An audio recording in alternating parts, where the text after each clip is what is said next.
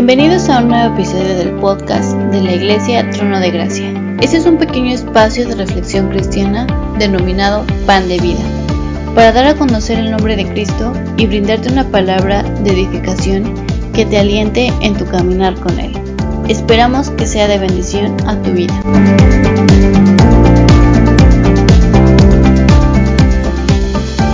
Hola a todos. Mi nombre es Michelle Cruz y hablaremos sobre un tema con el cual convivimos últimamente. ¿A qué me refiero? Me refiero a que cada día aumenta la información que podemos obtener por cualquier medio. Ya no solo es la radio ni la televisión, sino ahora qué es lo que hacemos para buscar cualquier tipo de información? Pues solemos buscar en Internet. El Internet es muy bueno en todos los aspectos. Es rápido porque puedo evitarme ir a la biblioteca, así como se hacía antes, y más ahora en pandemia. Es de fácil acceso, así que se convierte de alguna manera la forma más económica de encontrar información. Pero ¿qué pasa cuando buscas información sobre alguna receta milagrosa para bajar de peso, para curar el acné o buscar cómo arreglar algunos utensilios como tu celular? Muchas veces puede ser información poco verdadera, que solamente creamos que va a funcionar o que es correcto.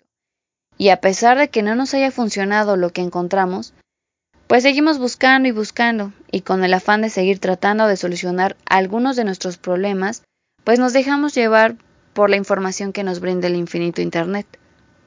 Ahora vamos con las redes sociales.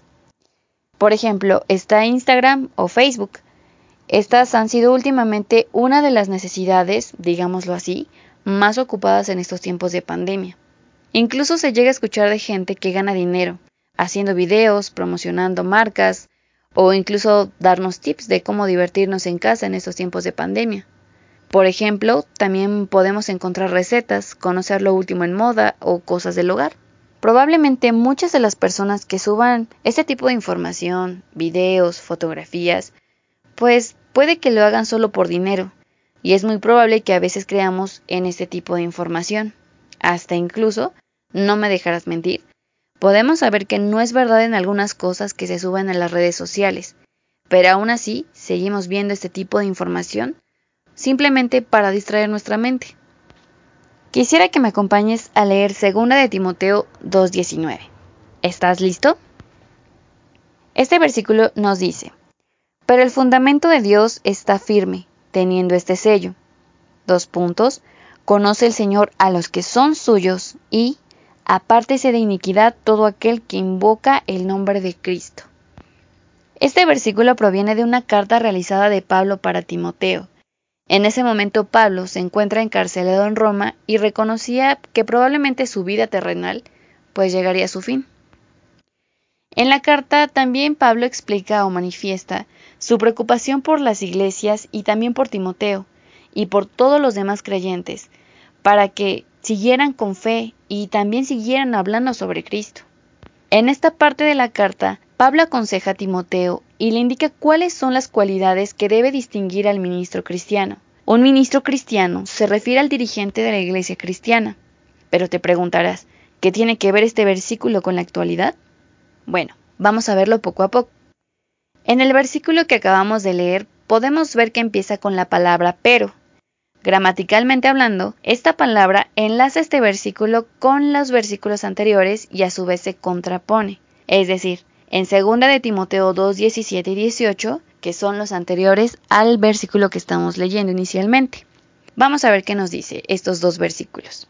El 17 nos dice, y su palabra carcomerá como gangrena, de los cuales son Himeneo y Fileto, que se desviaron de la verdad diciendo que la resurrección ya se efectuó y trastornan la fe de algunos. En estos versículos podemos encontrar a dos personajes. ¿Ya los ubicaste? Es Himeneo y Fileto, quienes nos menciona la escritura que predicaban. Sin embargo, no lo hacen correctamente, no dicen la verdad y a su vez la malforman.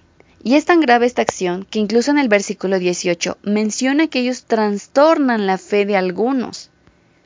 Es por ello que Pablo le menciona a Timoteo, pero el fundamento de Dios está firme teniendo este sello. Y después continúa con dos aclaraciones. La número uno indica, conoce el Señor a los que son suyos. Hermano en Cristo, No permitamos que personas como Himeneo y Fileto nos desvíen de la verdad, y a su vez debemos presentarnos con diligencia ante Dios aprobado, como obreros que no tenemos de qué avergonzarnos, que usamos bien la palabra de verdad, como se menciona en 2 de Timoteo 2.15. Y a ti, que no estás caminando con Cristo, quiero decirte que Él vino a dar todo por ti y por mí para nuestra salvación. Recordemos que en esta misma carta, en el capítulo 1, versículo 9 al 10, nos indica lo siguiente, pues Dios nos salvó y nos llamó a una vida santa, no por nuestras propias obras, sino por su propia determinación y gracia. Nos concedió este favor en Cristo Jesús antes del comienzo del tiempo pero que ahora ha sido manifestada por la aparición de nuestro Salvador Jesucristo, el cual quitó la muerte y sacó a la luz la vida y la inmortalidad por el Evangelio. Retomando el versículo 2.19 de segunda de Timoteo, nos hace una segunda aclaración, que nos dice, y apártese de iniquidad todo aquel que invoca el nombre de Cristo. La palabra iniquidad significa malo o injusto. Realmente en este versículo, Pablo le dice a Timoteo que aquellos que siguen a Cristo se apartan de lo malo en gratitud por la gracia de ser salvos. Es una cualidad genuina de un seguidor de Cristo. Pareciera que es un mandato, pero en realidad si lo analizamos, el Señor confirma que si tienes la convicción del sacrificio que Cristo hizo por tu salvación, simplemente va a fluir el querer invocarlo.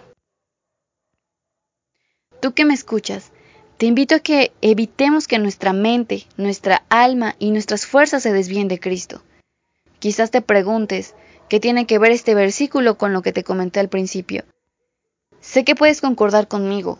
Al estar navegando en Internet, en las redes sociales, repentinamente pueden aparecer anuncios, videos o imágenes sobre apostar, sobre videojuegos, estereotipos y muchas otras cosas que nos llegan a desviar. Quizás al despertar tienes la necesidad de ver lo nuevo en Facebook o Instagram. Se hace un vicio. Quizás hoy en día buscas distraerte de esta situación de pandemia.